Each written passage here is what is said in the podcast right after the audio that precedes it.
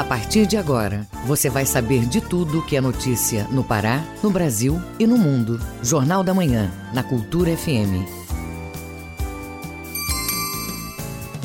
Sete horas, um minuto. Sete e um. Bom dia, ouvintes ligados na Cultura FM no portal Cultura.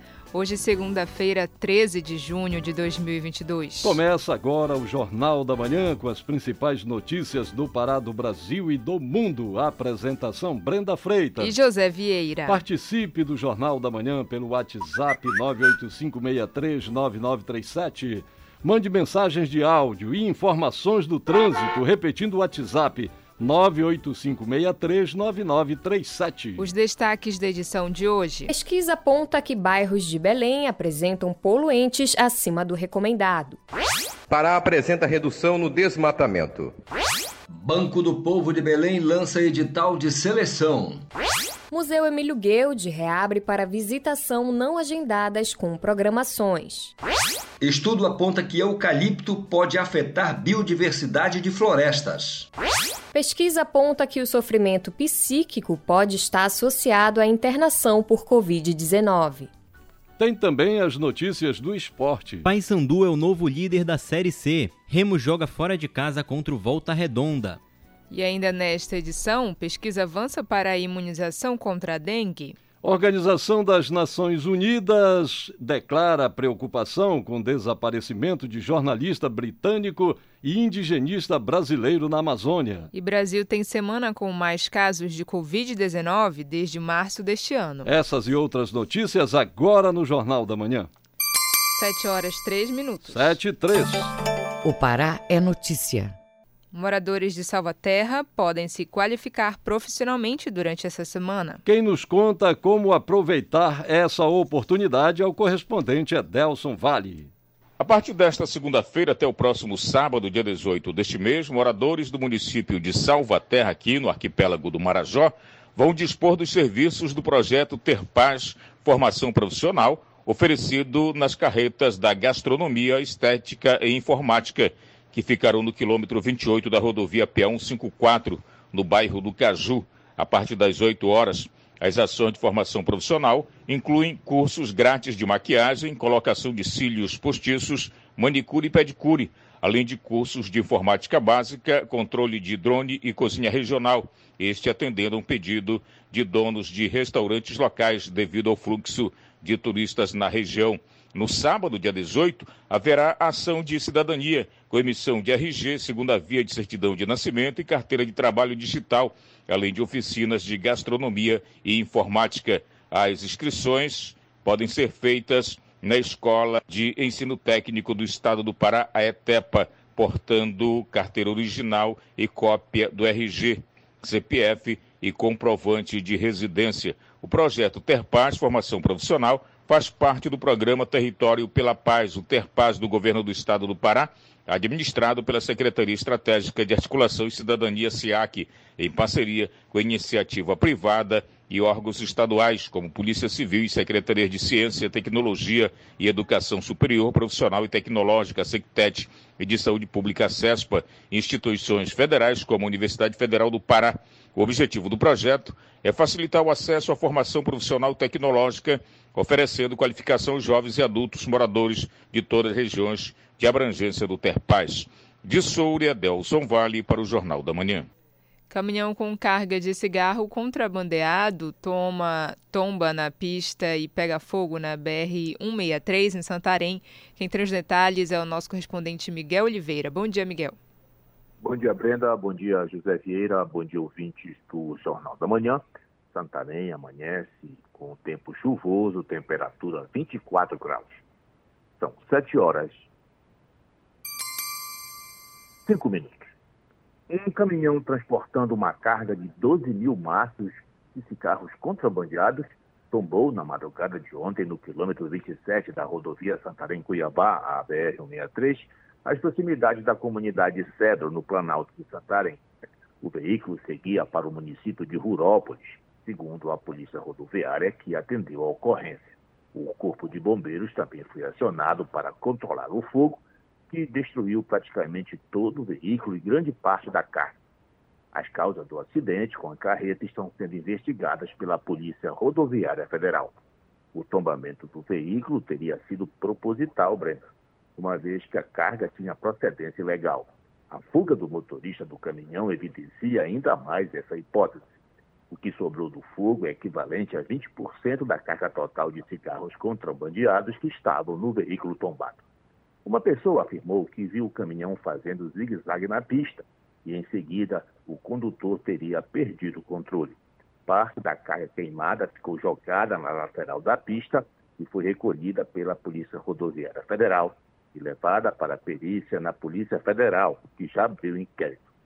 Segundo informações do policial rodoviário federal Luiz Coutinho, até o momento nenhum responsável pelo caminhão ou pela carga foram localizados ou identificados.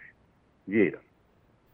Operação da Polícia Federal, Marinha e Polícia Militar apreende grande quantidade de drogas em óbidos. Miguel, que tipo de entorpecente foi apreendido? Olha, Vieira tinha de tudo. A Polícia Federal apreendeu 43 quilos de cocaína e 3 quilos e 100 gramas de maconha no município de Óbidos. A ação, em conjunto com a Marinha do Brasil e Polícia Militar do Pará, faz parte da Operação Ágata Norte. Segundo nota emitida pela Polícia Federal, uma fiscalização de rotina da operação encontrou 40 tabletes de cocaína com um passageiro que estava em navio da linha Manaus-Belém. Na mesma embarcação também foi flagrada uma passageira que carregava três tabletes de maconha. O passageiro que transportava a cocaína vira provavelmente vinha de Porto Velho, Rondônia, com destino a Belém. Já a passageira com maconha saiu de Manaus, com destino a Santarém. Os dois passageiros receberam voz de prisão e foram conduzidos junto com o material ilícito para a delegacia da Polícia Federal em Santarém para a formalização do flagrante. Eles foram indiciados por tráfico interestadual de drogas, que prevê pena de reclusão de 5 a 15 anos e multa. Encerrado o procedimento, os detidos foram conduzidos ao presídio de Santarém. O material apreendido foi analisado na unidade de perícias da Polícia Federal em Santarém, que atestou se tratar de 43 e 200 gramas de cloridato de cocaína, 3 quilos e 100 gramas de maconha, parte dela na forma conhecida como rachixe. A droga está apreendida na delegacia da Polícia Federal em Santarém e deverá ser incinerada. De Santarém, Miguel Oliveira para o Jornal da Manhã. Muito obrigada, Miguel. Bom dia e bom trabalho. Sete horas nove minutos. Sete e nove. Jornal da Manhã. Na Cultura FM. O Pará é notícia. Vereadores e população analisam orçamento para 2023 em Ponta de Pedras. As informações com o correspondente Francisco Moraes. Bom dia. Nesta segunda-feira, aqui em Ponta de Pedras, acontece uma sessão solene na Câmara de Vereadores.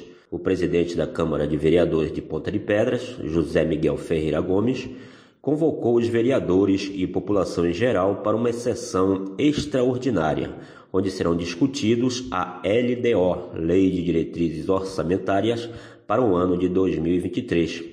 E, ao mesmo tempo, representantes da empresa Aire Gestão Médicas Hospitalar, EIRL, prestarão esclarecimento sobre as supostas irregularidades que ocorreram no município, quando falsos médicos foram contratados para trabalhar no município sem ter especialização para a área. Os falsos médicos receberam cerca de 18 mil reais por mês, além de plantão aos finais de semana. Calcula-se que foram pagos aos mesmos mais de 3 milhões de reais com verbas públicas através da Secretaria de Saúde do município. A reunião acontece na Câmara de Vereadores nesta segunda-feira, dia 13 de junho, às 16 horas. Francisco Moraes, de Ponta de Pedras, para o Jornal da Manhã. Governo do Pará propõe a criação de batalhão rural para fortalecer a segurança no campo. O projeto de lei visa estabelecer duas unidades nos municípios de Marabá e Castanhal. As informações com Ronald Souza. O Batalhão Rural da Polícia Militar busca monitorar, rastrear e garantir a proteção das propriedades rurais no campo. O projeto enviado à Assembleia Legislativa do Pará, a LEPA, prevê a criação de duas unidades para intensificar a segurança nos municípios de Marabá e Castanhal. O secretário de Segurança Pública do Estado, Alame Machado, comenta como esse batalhão vai atuar. Possamos catalogar todas as propriedades rurais, identificá-las com placa, com número, catalogar todos os equipamentos, semoventes, todos os itens de propriedade, para que quando haja algum incidente, algum acionamento, nós sabermos do que se trata, o que foi furtado, roubado ou qual incidente eh, ocorreu. A nova estratégia de segurança pública vai atender as regiões sul, sudeste e nordeste do Pará. As propriedades rurais vão ser classificadas e identificadas para facilitar o trabalho da polícia em caso de ocorrências. O titular da Secretaria de Segurança Pública, o Alame Machado, comenta a medida. O Pará começa não só com um, mas com dois batalhões rurais, tendo em vista o dinamismo que temos na, no agronegócio no estado do Pará, o quanto a área rural é importante para o governo do estado, para que a gente possa dar uma atenção especial às áreas rurais. Com supervisão da jornalista Tamires Nicolau, Ronald Souza para o Jornal da Manhã. Vamos agora ao giro pelo interior com Pamela Gomes. A Prefeitura Municipal de Santarém, no oeste paraense, iniciou uma campanha com programações que vai até o dia 30 deste mês.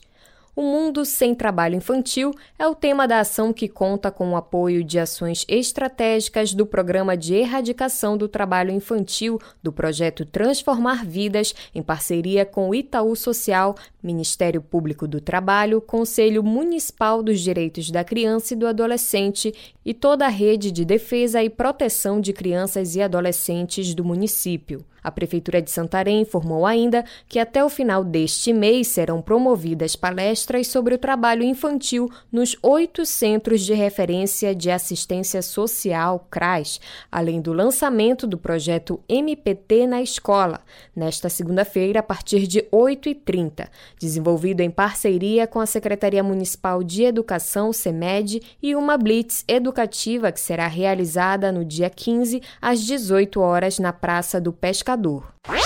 A Fundação Casa da Cultura de Marabá, no sudoeste do estado, tornou público na última sexta-feira a abertura do processo de inscrição voluntária para novos membros da banda musical da instituição. Interessados devem se inscrever na sede localizada na rua Folha 30, Nova Marabá. A iniciativa tem como objetivo desenvolver um trabalho para democratizar o acesso à cultura, o contato com a música de forma gratuita e com o incentivo e desenvolvimento das habilidades, promovendo também a autoestima, concentração e disciplina.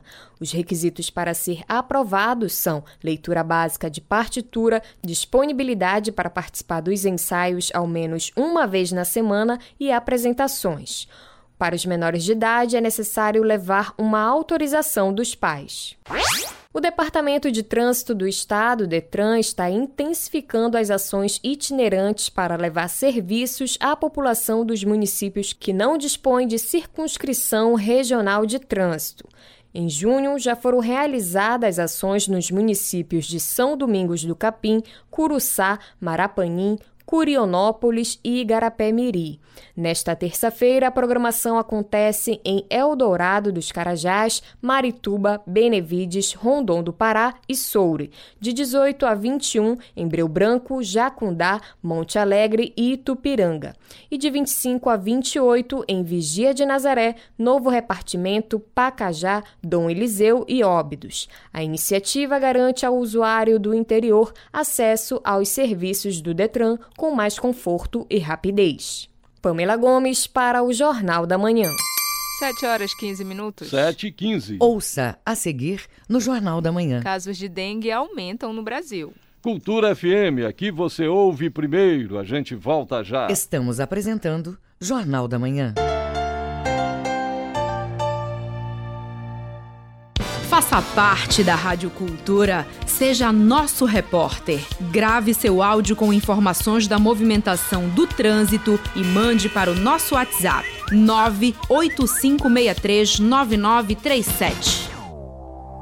Meus amigos da cultura, fala o Edgar Augusto. Pelos 50 anos da Feira do Som, toda a última sexta-feira de cada mês ao meio-dia, o programa será transmitido ao vivo, simultaneamente, pela Rádio, TV e Portal Cultura, fazendo entrevistas, lançamentos e contando muitas novidades. Fiquem atentos. Vou esperá-los. Tchau e até lá.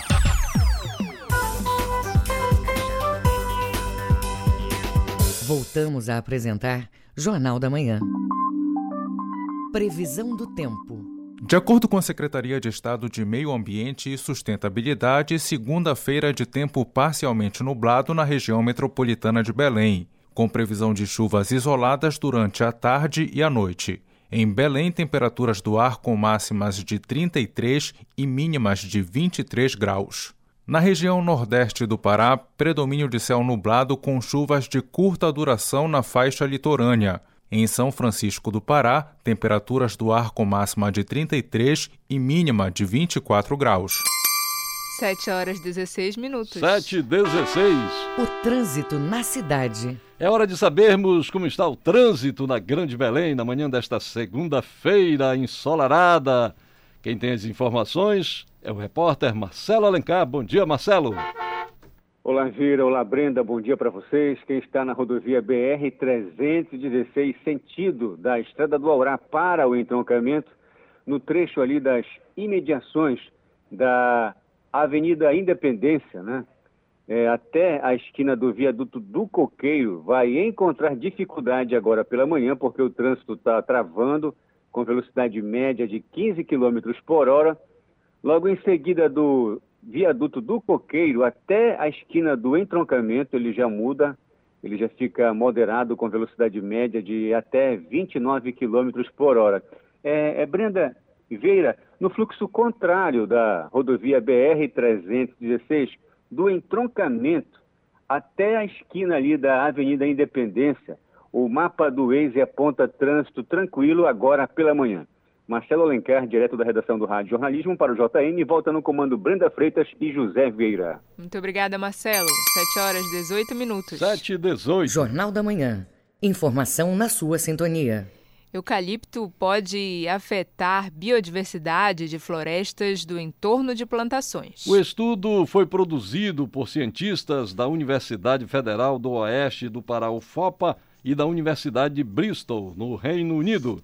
O repórter Isidoro Calixto tem as informações. Cientistas da Universidade Federal do Oeste do Pará, UFOPA, e da Universidade de Bristol publicaram no último dia 7 de junho um estudo em um jornal internacional que demonstra que floresta de eucalipto na região do Jari, no estado do Pará, podem influenciar a biodiversidade de florestas nativas e preservadas próximas a esses plantios provocando o que os ecólogos chamam de efeito de borda, que são alterações que se concentram nas extremidades dos fragmentos de floresta e as deixam expostas ao clima, parasitas e outros fatores biológicos e químicos que influenciam de forma negativa a vida das plantas. Rodrigo Fadini, professor da UFOPA, Universidade Federal do Oeste do Pará, fala sobre o problema. O estudo foi realizado no município de Almerim, dentro de uma área de concessão da Jari Celulose. E o objetivo então foi avaliar como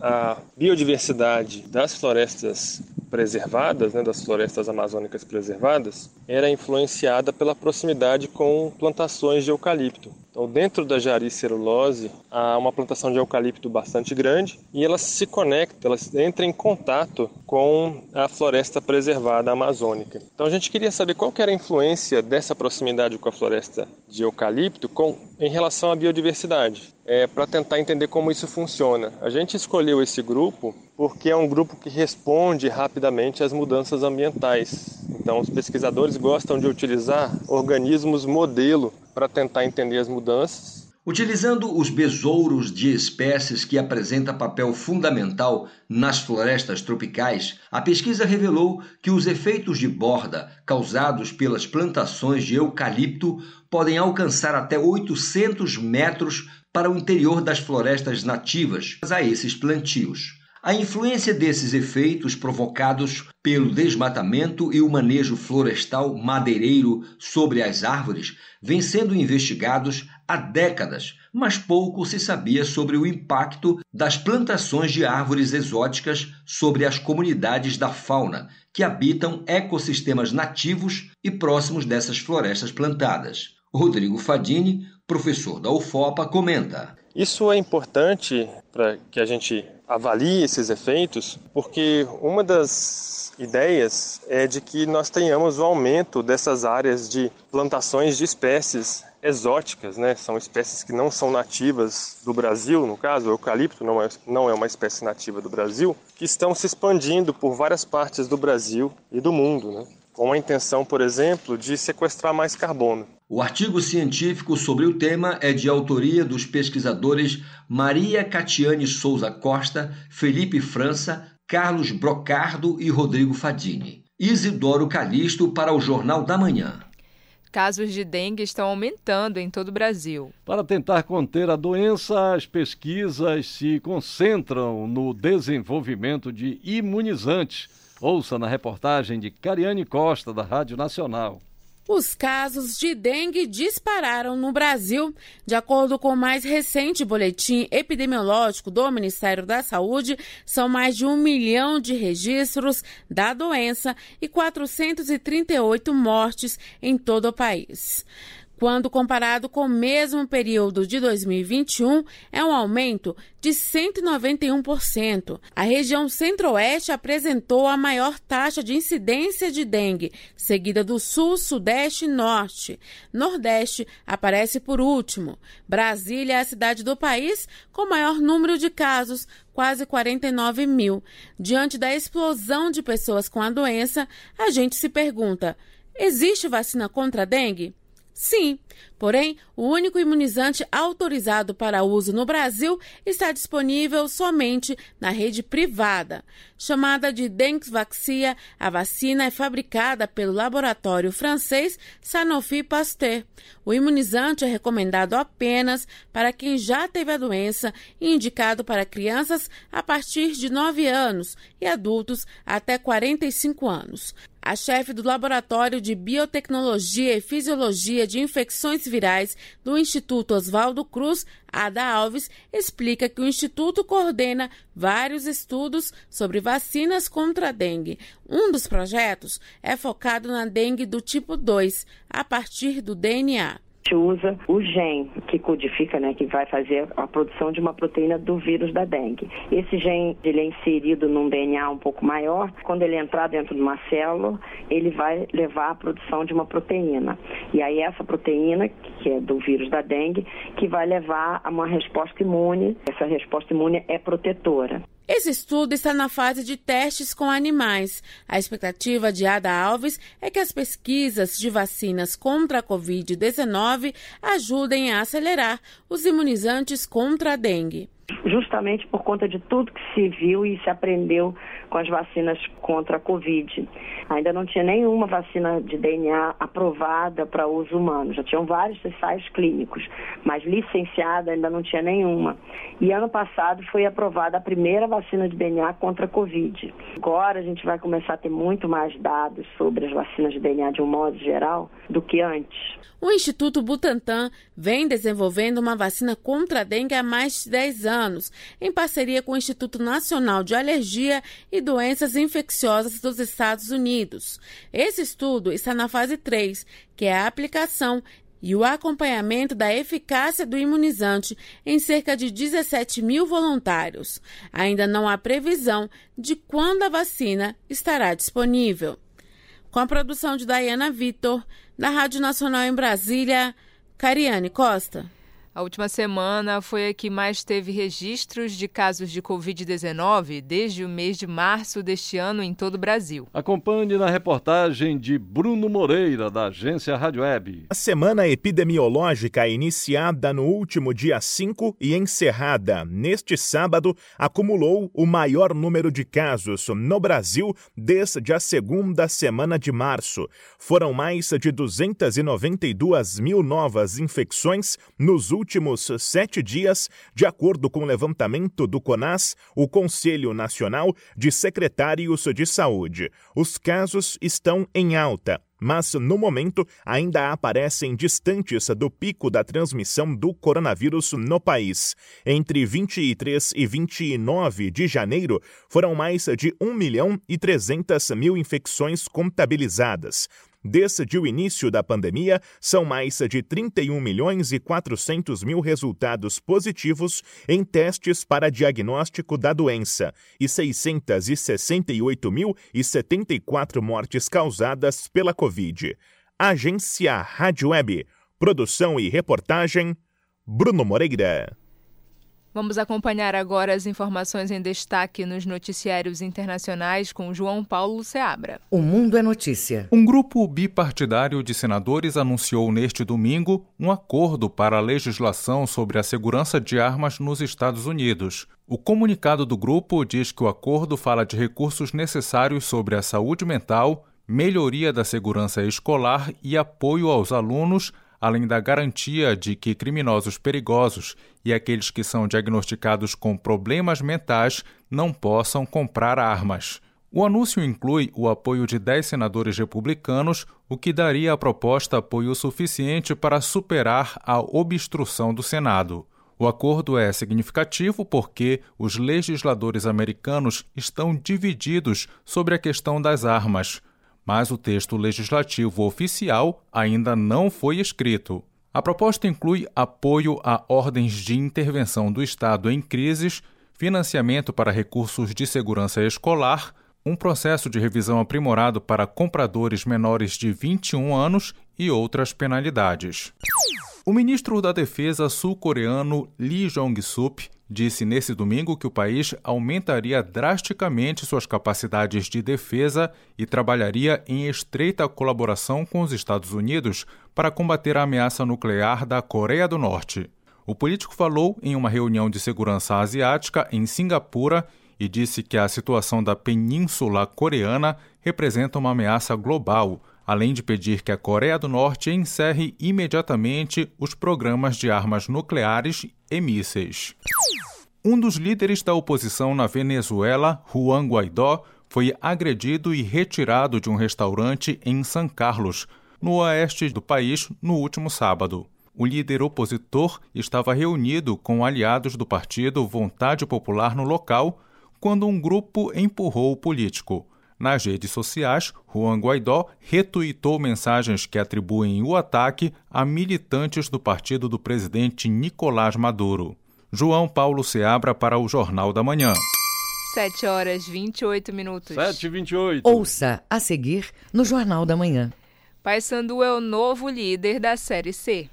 É daqui a pouco aqui na Cultura FM. Não saia daí, a gente volta já. Você está ouvindo Jornal da Manhã. ZYD 233, 93,7 MHz. Rádio Cultura FM, uma emissora da Rede Cultura de Comunicação. Fundação Paraense de Rádio Difusão. Rua dos Pariquis, 3318. Base operacional, Avenida Almirante Barroso, 735. Berlim, Pará, Amazônia, Brasil. Ministério do Turismo e Instituto Cultural Vale apresentam Do Santoro, o compositor é vivo. Estreia mundial das músicas de Luiz Pardal e Cibele Donza. Dia 15 de junho no Teatro da Paz, 10 horas, Masterclass. 20 horas, concerto aberto ao público. Entrada franca. Lei de Incentivo à Cultura. Patrocínio Instituto Cultural Vale. Realização Secretaria Especial da Cultura, Ministério do Turismo e Governo Federal. Olá, gente. Aqui é o Ricardo Kizan e eu tenho um recado para você. De segunda a sexta-feira, às 18 horas, as marcantes. Só você mora no meu coração. Há quanto tempo não vejo você?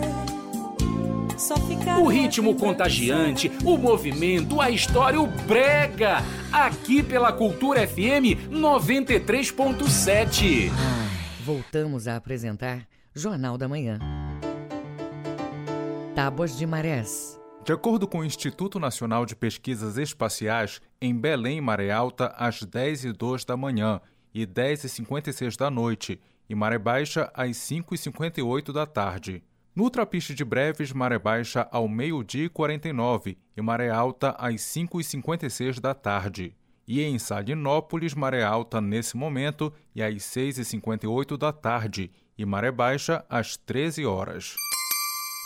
7 horas 30 minutos. 7 e 30 O trânsito na cidade. Trânsito é notícia no Jornal da Manhã. Vamos saber como está a movimentação na Grande Belém. Marcelo Alencar. Ok, Vira, quem está na Almirante Barroso, do entroncamento até na esquina ali da Avenida Tavares Bastos, vai trafegar com tranquilidade. Mas, infelizmente, quando chega ali no segundo Batalhão de Infantaria de Selva, no Almirante Barroso, o trânsito já fica muito complicado, muito delicado começa a travar com velocidade média de 15 km por hora. Esse travamento segue ali até na esquina da travessa Angostura. Logo em seguida, da Angostura até na esquina ali da Governador José Malcher, ele já fica moderado com velocidade média de, no máximo, até 15 km por hora. É, Brenda é, Vieira, no fluxo contrário, a gente já observa aqui pelo mapa do Waze, de São Brás para o entroncamento, o trânsito segue moderado com velocidade máxima de até 50 km por hora, mas segue aí o alerta para os motoristas, para, para os condutores. Imprudência pode causar acidentes e até mortes no trânsito. 90%, do, 90 dos acidentes de trânsito ocorrem por imprudência. Então é importante ter calma, paciência, porque assim você chega no seu itinerário com segurança e tranquilidade. Marcelo Alencar, direto da redação do Rádio Jornalismo para o JM, volta no comando Brenda Freitas e José Vieira. Muito obrigada, Marcelo. 7 horas 32 minutos. 7h32. Jornal da Manhã. Você é o primeiro a saber. Esporte. Paysandu vence mais uma e é o novo líder da Série C. Remo joga fora de casa contra o Volta Redonda. Essas e outras do esporte com Felipe Campos. O Paysandu recebeu o Botafogo da Paraíba neste domingo às 7 horas da noite e venceu de virada por 2 a 1. O jogo que ocorreu no estádio Bampará Curuzu não começou da maneira que a torcida bicolor queria e o Papão foi para o intervalo perdendo. Aos 45 minutos do primeiro tempo, Alessandro cruzou para Leilson abrir o placar para o Belo. Mas na etapa complementar, o time de Márcio Fernandes conseguiu a virada no placar, com dois gols de Marlon, artilheiro da equipe. O primeiro foi aos 33 minutos após cruzamento de Robinho, em que ele chutou de primeira e rasteiro para empatar o placar. Já o segundo foi de pênalti sofrido por Pipico. Marlon foi para a bola e bateu no meio do gol, para dar números finais à partida. Paysandu líder da Série C2, Botafogo da Paraíba 1. O Remo joga nesta segunda às 8 horas da noite no estádio Raulino de Oliveira, no Rio de Janeiro, pela décima rodada da Série C do Campeonato Brasileiro. O duelo vai ser contra o Volta Redonda e as duas equipes estão no G8 da competição. O Leão vem de duas vitórias seguidas em casa em que não sofreu gols os azulinos iniciaram a rodada na quinta posição, com cinco vitórias, um empate e três derrotas, totalizando 16 pontos. Já o Voltaço iniciou em sétimo com 17. O time carioca venceu fora de casa no último jogo contra o Vitória da Bahia. Na história, Remy e Volta Redonda se enfrentaram em duas oportunidades, as duas pela Série C de 2019, quando os azulinos venceram por 2 a 1 em Belém e empataram fora de casa em 0 a 0. Para este jogo, o técnico Paulo Bonamigo pode ter o retorno do meia albano, fora desde a eliminação para o Cruzeiro na Copa do Brasil, e do lateral esquerdo Leonan, que sentiu a coxa na partida contra o Ipiranga. A Tuna venceu sua primeira partida na Série D do Campeonato Brasileiro. Jogando em casa,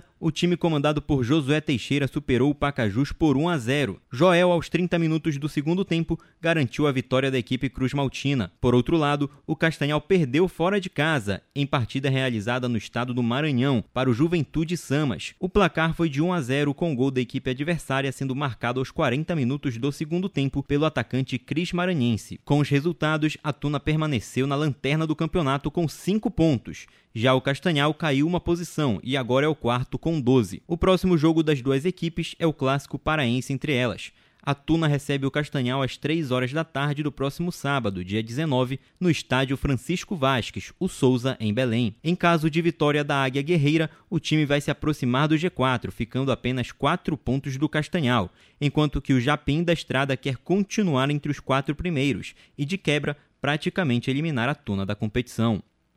A SMAC recebeu o Atlético Mineiro neste domingo em jogo realizado no estádio Bampará Bainão, em Belém, pela Série 1 do Campeonato Brasileiro de Futebol Feminino. A partida iniciou às 10 horas da manhã e, mesmo com o forte calor da capital paraense, a SMAC não conseguiu aproveitar para vencer o confronto e acabou perdendo por 1 a 0 com gol de Dayana Leon aos 21 minutos do primeiro tempo. Com o resultado, a equipe de Ananindeua segue na vice-lanterna da competição com apenas 5 pontos em 11 rodadas. Faltam apenas quatro partidas para o final da primeira fase do campeonato e o próximo duelo das paraenses é fundamental na luta pela permanência. A SMAC volta a jogar em Belém no próximo domingo, dia 19, às 10 horas da manhã, contra o Cruzeiro, primeiro time fora da zona de rebaixamento, com 10 pontos. Com supervisão do jornalista Gabriel Rodrigues, Felipe Campos, para o Jornal da Manhã. 7 horas 36 minutos. 7h36. Fique sabendo primeiro, Jornal da Manhã aqui na Cultura FM. Banco do Povo de Belém lança edital para a seleção de organizações da sociedade civil. A iniciativa prevê a realização de qualificação profissional voltada ao empreendedorismo. Ouça os detalhes na reportagem de Isidoro Calixto. Por meio do Banco do Povo, a Prefeitura da capital lançou o edital de chamamento público para a seleção de organizações da sociedade civil que vão realizar projetos de qualificação profissional massiva voltados ao empreendedorismo empreendedorismo. Serão investidos pelo menos 1 milhão e 500 mil reais para profissionalizar cerca de 3 mil pessoas em Belém no período 2022-2023. O edital foi publicado na última terça-feira. Georgina Galvão, coordenadora geral do Banco do Povo de Belém, explica. Uma realidade nacional e de Belém com o desemprego muito grande, né, com pessoas sem possibilidade de irem ao mercado de trabalho, o investimento no negócio próprio é a saída para o desenvolvimento municipal. E nós então lançamos um edital para selecionar uma organização da sociedade civil que possa gerenciar um projeto grande de qualificação profissional e para o empreendedorismo, usando uma metodologia específica que é Laboratório Organizacional de Terrenos. Então, o, o edital o chamamento público é para isso, para selecionar uma entidade que seja capaz de desenvolver um grande projeto de capacitação para qualificar milhares de pessoas. Né? Nós temos uma meta inicial de 3 mil pessoas e então o edital foi lançado para isso. É uma metodologia muito específica chamada LOT, Laboratório Organizacional de Terreno. O público-alvo da iniciativa são os beneficiários do Programa de Distribuição de Renda Bora Belém e seus familiares também do Programa de Qualificação Profissional Donas de Si e de outros segmentos. As mães solo do Bora Belém e seus familiares e os adultos e jovens com perfil empreendedor devem ser priorizados no projeto. Georgina Galvão, coordenadora geral do Banco do Povo da capital, comenta. Após a capacitação, após a, verificação da viabilidade dos pequenos negócios, então o banco entra com o crédito, né? Essas são duas políticas centrais do banco. Temos uma terceira política que é um programa de segurança alimentar através do restaurante popular Desembargador Paulo Frota que fica no comércio. A seleção preliminar do edital deve ter o resultado divulgado no dia 16 de agosto. Já a homologação e publicação do resultado definitivo da seleção será divulgada no dia 8 de setembro deste ano. Isidoro Calixto para o Jornal da Manhã. Os números da economia. Comércio varejista apresenta bom desempenho no Brasil. Pelo quarto mês seguido, a tendência é de crescimento no setor. Acompanhe os detalhes com Cristiane Ribeiro, da Rádio Nacional. O volume de vendas do comércio varejista no país cresceu 0,9% em abril, na comparação com março. Foi a quarta alta seguida, mas a trajetória da taxa está no sentido decrescente. Em janeiro, o crescimento das vendas no setor foi de 2,4%, e três meses depois ficou em apenas 0,9%. Nos primeiros quatro meses do ano, o setor acumulou aumento de 2,3% e nos últimos 12 meses de 0,8%. Já em relação a abril de 2021, o crescimento foi de 4,5%. Os dados são da pesquisa mensal de comércio. O gerente da pesquisa, Cristiano Santos, avalia que o crescimento do setor é consistente, porque está 4% acima do patamar pré-pandemia, em fevereiro de 2020. Entre as atividades acima desse patamar, Santos destaca artigos farmacêuticos, material de construção e outros artigos de uso pessoal e doméstico.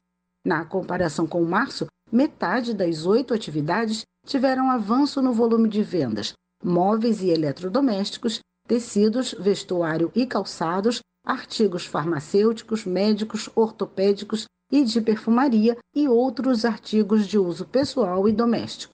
Na outra ponta, tiveram resultados negativos os grupos combustíveis e lubrificantes, hiper, supermercados, produtos alimentícios, bebidas e fumo, livros, jornais, revistas e papelaria e equipamentos e material para escritório, informática e comunicação. A pesquisa do IBGE mostra ainda que, em relação a março, o volume de vendas do varejo foi positivo em 19 das 27 unidades da federação, com destaque para Amazonas, Rio Grande do Norte e Alagoas. Da Rádio Nacional no Rio de Janeiro, Cristiane Ribeiro. A oferta de ações que resultou na privatização da Eletrobras movimentou cerca de 33 bilhões de reais. Saiba quanto deve receber quem investiu FGTS na empresa na reportagem de Beatriz Arco Verde, da Rádio Nacional. Os trabalhadores que reservaram parte do saldo das contas do Fundo de Garantia do Tempo de Serviço para comprar ações da Eletrobras terão cerca de um terço do valor devolvido às contas do fundo. Segundo o prospecto definitivo da oferta pública de ações, divulgado nesta sexta-feira pela Companhia Elétrica, 66,79% do valor reservado em cada conta será usado para adquirir ações da empresa. Os 33,21% restantes voltarão para a conta do FGTS, sem prejuízo para o trabalhador, e continuarão a ser remunerados pelo rendimento tradicional. A devolução parcial ocorreu porque a demanda dos trabalhadores superou o teto de 6 bilhões de reais alocados pela Eletrobras para a reserva de ações. Com a devolução parcial, quem reservou 200 reais, que era a quantia mínima, converteu R$ 133,58 em ações da Eletrobras. Quem reservou 10 mil reais teve R$ 6.679 convertidos. Segundo a Caixa Econômica Federal, a liquidação da oferta ocorrerá na próxima terça-feira, quando os valores aplicados efetivamente sairão da conta do FGTS. No entanto, a quantia usada para a compra de ações já aparece no extrato disponível no aplicativo do FGTS. Basta abrir o programa e clicar em Meu FGTS, que os valores aparecem como saques para o Fundo Mútuo de Privatização da Eletrobras. Com informações da Agência Brasil, Beatriz Arcoverde, da Rádio Agência Nacional. Na coluna Economia e Finanças de hoje, o comentário é uma análise do último ano e momento atual do Brasil. Vamos ouvir o educador financeiro Pedro Loureiro. Bom dia. Conforme previsto, a política econômica do governo federal deu errado. Quem acompanha meus comentários vai lembrar que, desde antes da posse, o ministro Paulo Guedes tem demonstrado total inabilidade e desconhecimento para gerir a coisa pública. Certas situações devem ser analisadas sem paixão política. Vamos lá. Estamos com desemprego elevado e piorando.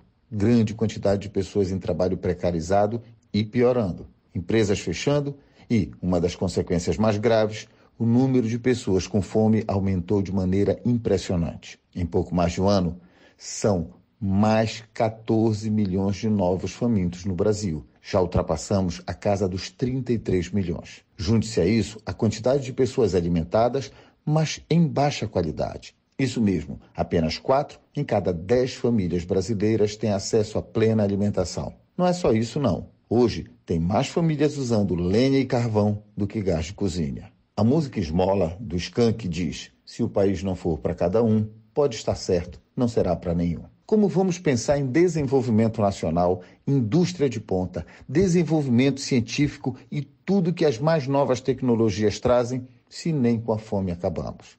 Ao contrário, ela está aumentando. E muito. Não adianta pedir para o supermercado não aumentar preço. Não é assim que a economia se comporta. Isso só serve para virar meme. Eu sou Pedro Loureiro, professor de Administração e de Contabilidade, para o Jornal da Manhã. 7 horas 45 minutos. 7 e 45 Ouça a seguir no Jornal da Manhã. ONU declara preocupação com o desaparecimento de jornalista britânico e indigenista brasileiro na Amazônia. Cultura FM, aqui você ouve primeiro, a gente volta já. Jornal da Manhã. Você é o primeiro a saber.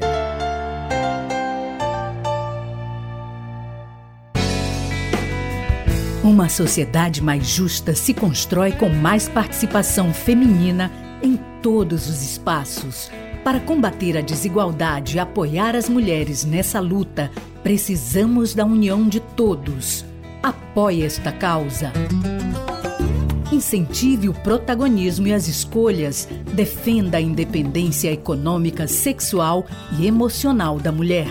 Toda mulher merece o reconhecimento do poder que tem de transformar a sociedade para melhor. Cultura, rede de comunicação. Música, informação e interatividade. Conexão Cultura, de segunda a sexta, oito da manhã. Ouvinte da Cultura FM, eu sou Isidoro Calixto, eu apresento o Conexão Cultura. Notícias, atualidades, informações e música para você ficar conectado com o que acontece no Pará e no Brasil. Não perca de segunda a sexta-feira, das 8 às 10 da manhã. Conexão Cultura.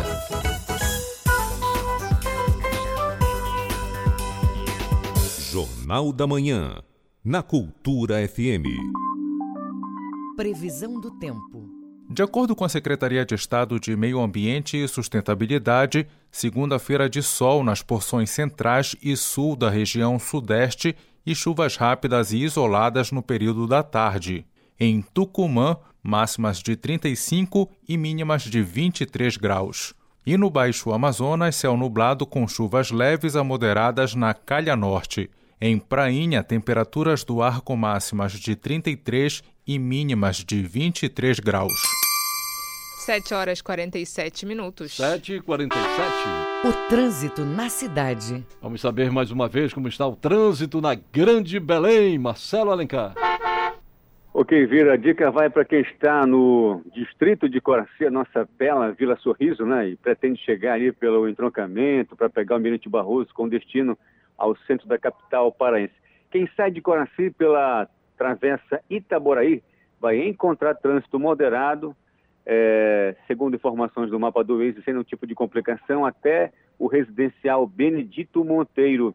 Logo em seguida do residencial Benedito Monteiro, até o entroncamento, o trânsito, infelizmente, ele fica complicado, ele fica travando com velocidade média de até 18 km por hora. No fluxo contrário do entroncamento para a Vila Sorriso de Coraci, o trânsito também está moderado com velocidade máxima de até 50 km por hora. Marcelo Alencar, direto da redação de Rádio Jornalismo para o JM, volta no comando Brenda Freitas e José Vieira. Muito obrigada, Marcelo. 7 horas e 48 minutos. 7 e 48 Política. Presidente da República critica ministros do Supremo pelo inquérito do caso de vazamento na Polícia Federal. Jair Bolsonaro ainda falou em discurso sobre a importância da democracia nas próximas eleições Confira na reportagem de Bruno Moreira, da agência Rádio Web. Presidente Jair Bolsonaro fez novos ataques a integrantes do Supremo Tribunal Federal neste sábado. Desta vez nos Estados Unidos, onde ele está em missão oficial desde quinta-feira. O presidente chamou o ministro Luiz Roberto Barroso de mau caráter e mentiroso por conta do inquérito que apura o vazamento de dados da Polícia Federal. Também comparou ações do ministro Alexandre de Moraes com a prisão da ex-presidente da Bolívia, Jeanina Anhes, acusada de golpe de Estado. Em outra agenda, ao falar para integrantes da comunidade brasileira em Orlando, Bolsonaro voltou a mencionar as eleições nacionais. Não basta termos um país rico se a sua política, as suas autoridades têm um outro pensamento tem o poder pelo poder. A democracia é maravilhosa, mas devemos zelar por ela todos os dias e não de quatro em quatro anos. O tema também foi abordado ao destacar o encontro que teve com o presidente norte-americano Joe Biden na Cúpula das Américas. Bolsonaro destacou a relação que tinha com o ex-presidente Donald Trump, mas afirmou que a relação com os Estados Unidos tem que ser permanente. Tive um excelente relacionamento com o Trump no passado.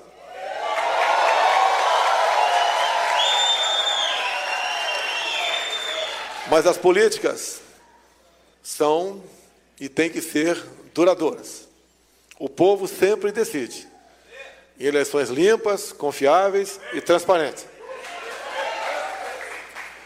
É o que nós queremos para o nosso Brasil. No contato com jornalistas, Bolsonaro ainda questionou as pesquisas que mostram o ex-presidente Lula, do PT, à frente na disputa eleitoral. Apoiadores de Bolsonaro que moram nos Estados Unidos organizaram uma motociata pela cidade que fica no estado da Flórida. A agenda do presidente neste sábado também contou com a inauguração do vice-consulado do Brasil, também em Orlando. Agência Rádio Web. Com informações internacionais, Bruno Moreira. Desaparecimento do indigenista Bruno Pereira e do jornalista inglês Don Phillips em uma rota do tráfico de drogas no estado do Amazonas completou uma semana neste domingo. Entidades internacionais, entre elas a Organização das Nações Unidas, cobram do Brasil respostas sobre o paradeiro da dupla.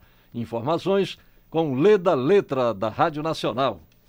Em Genebra, a porta-voz da entidade, Ravina Shamdasani, lembrou que os dois desapareceram no Vale do Javari, uma área remota no oeste da Amazônia brasileira. In the Javari Valley, a remote area in the western Amazon of Brazil. Segundo a porta-voz, o Escritório Regional de Direitos Humanos da ONU na América do Sul está monitorando de perto a situação. Ravina explicou que Pereira e Phillips estão desaparecidos desde o dia 5, quando foram vistos pela última vez navegando em um barco no rio Itacaí para realizar entrevistas com comunidades indígenas. A representante das Nações Unidas destacou que o Vale do Javari é o segundo maior território indígena no Brasil e acredita-se que a área tenha uma das concentrações mais altas de tribos indígenas isoladas. A zona tem sido afetada bastante pelo tráfico ilegal, pela pesca e atividades de mineração e tem sofrido também com o aumento de ações de grupos armados. Bruno Pereira já havia recebido ameaças ligadas ao seu trabalho como defensor do meio ambiente e dos povos indígenas. As Nações Unidas também fazem um apelo às autoridades brasileiras para que redobrem os esforços para encontrar Philips e Pereira, levando em conta o tempo e os riscos reais para a vida e a segurança de ambos. Da ONU News em Lisboa, lê da letra. Você está ouvindo Jornal da Manhã.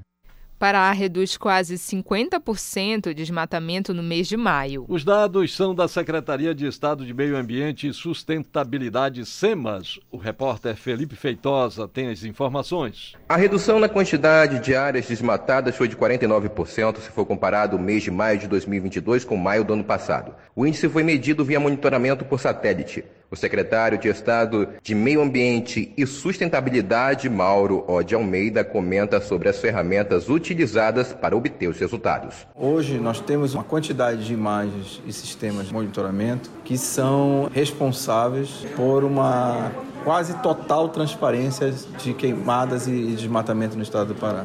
A gente tem muita ferramenta para saber o desmatamento, onde acontece, a velocidade com que ele acontece, a frequência com que ele acontece. Nós temos eh, muitas ferramentas aqui na SEMAS para monitorar desmatamento. Outro dado importante é a redução no alerta de desmatamento do sistema DETER, que pertence ao Instituto Nacional de Pesquisas Espaciais, INPE. Nele, o total de área degradada passou de 556 quilômetros quadrados em maio de 2021 para 285 quilômetros quadrados em maio deste ano. Para o titular da Secretaria de Meio Ambiente e Sustentabilidade, Mauro O. de Almeida, as políticas desenvolvidas pelo governo do estado têm surtido efeito. Evidentemente que isso é sazonal, isso tem uma série de outros fatores também que a gente pode, mas em princípio a repressão é um fator importante Evidentemente que a partir da repressão a gente tem para a prevenção é o, as nossas políticas que nós estamos colocando em prática. É o Plano Amazônia Agora, é o Programa Territórios Sustentáveis, é o Programa Regulariza Pará,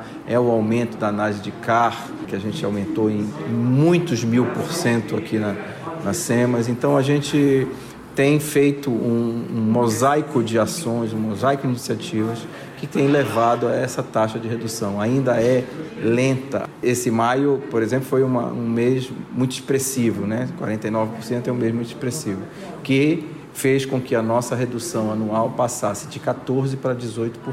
Felipe Feitosa para o Jornal da Manhã. Agenda Cultural. Museu Paraense Emílio Guild informa que não é mais obrigado agendamento para a visitação pública. A medida se mantém necessária apenas para escolas e centros comunitários. Acompanhe os detalhes na reportagem de Pamela Gomes. Neste mês de junho, em alusão ao Dia Mundial do Meio Ambiente, celebrado no dia 5, o Museu Emílio Guild retoma as atividades de visitação para o público e, desta vez, sem a obrigatoriedade de agendamento prévio. Segundo a coordenação do museu, o agendamento agora é necessário apenas para escolas e centros comunitários.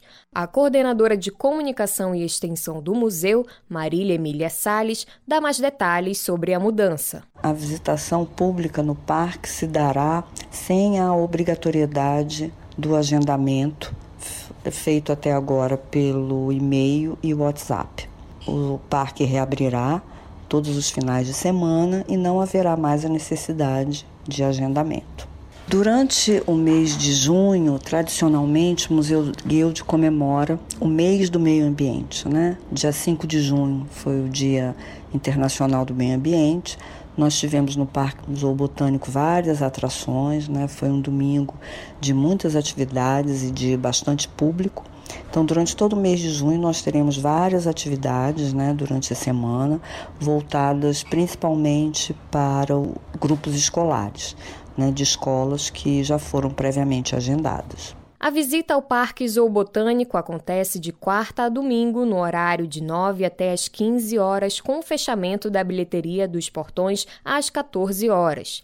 Para realizar o agendamento prévio obrigatório para escolas e centros comunitários, é necessário enviar uma solicitação para o e-mail novop@museu guild.br ou basta ir até a Biblioteca Clara Galvão e também no Centro de Serviço de Educação do Museu. A coordenadora de comunicação e extensão do Museu Guild, Marília Emília Sales, destaca as atividades da programação relacionadas às questões ambientais durante este mês. Nesse mês de junho, então, nós teremos, vá para as escolas que já estão previamente agendadas, vamos ter várias atividades, como oficinas, várias trilhas, teremos também rodas de conversa com pesquisadores da instituição que falarão sobre o meio ambiente. Enfim, é uma gama de, de atividades relacionadas às questões ambientais durante todo o mês de junho no Parque Zoobotânico. Para acompanhar a programação completa do mês do meio ambiente do Museu Emílio Guild, basta acessar a conta instagram.com/barra Museu Emílio Guild. Pamela Gomes para o Jornal da Manhã. 7 horas e 58 minutos. 7 e 58 termina aqui o Jornal da Manhã desta segunda-feira, 13 de junho. A apresentação Brenda Freitas e José Vieira. Se você quiser ouvir essa ou outras edições do Jornal da Manhã, acesse a conta do Jornalismo Cultura no castbox.fm. Outras notícias você confere a qualquer momento na nossa programação. Vem aí o Conexão Cultura. Um bom dia a todos e até amanhã. Bom dia para você. O Jornal da Manhã é uma realização da Central Cultura de Jornalismo.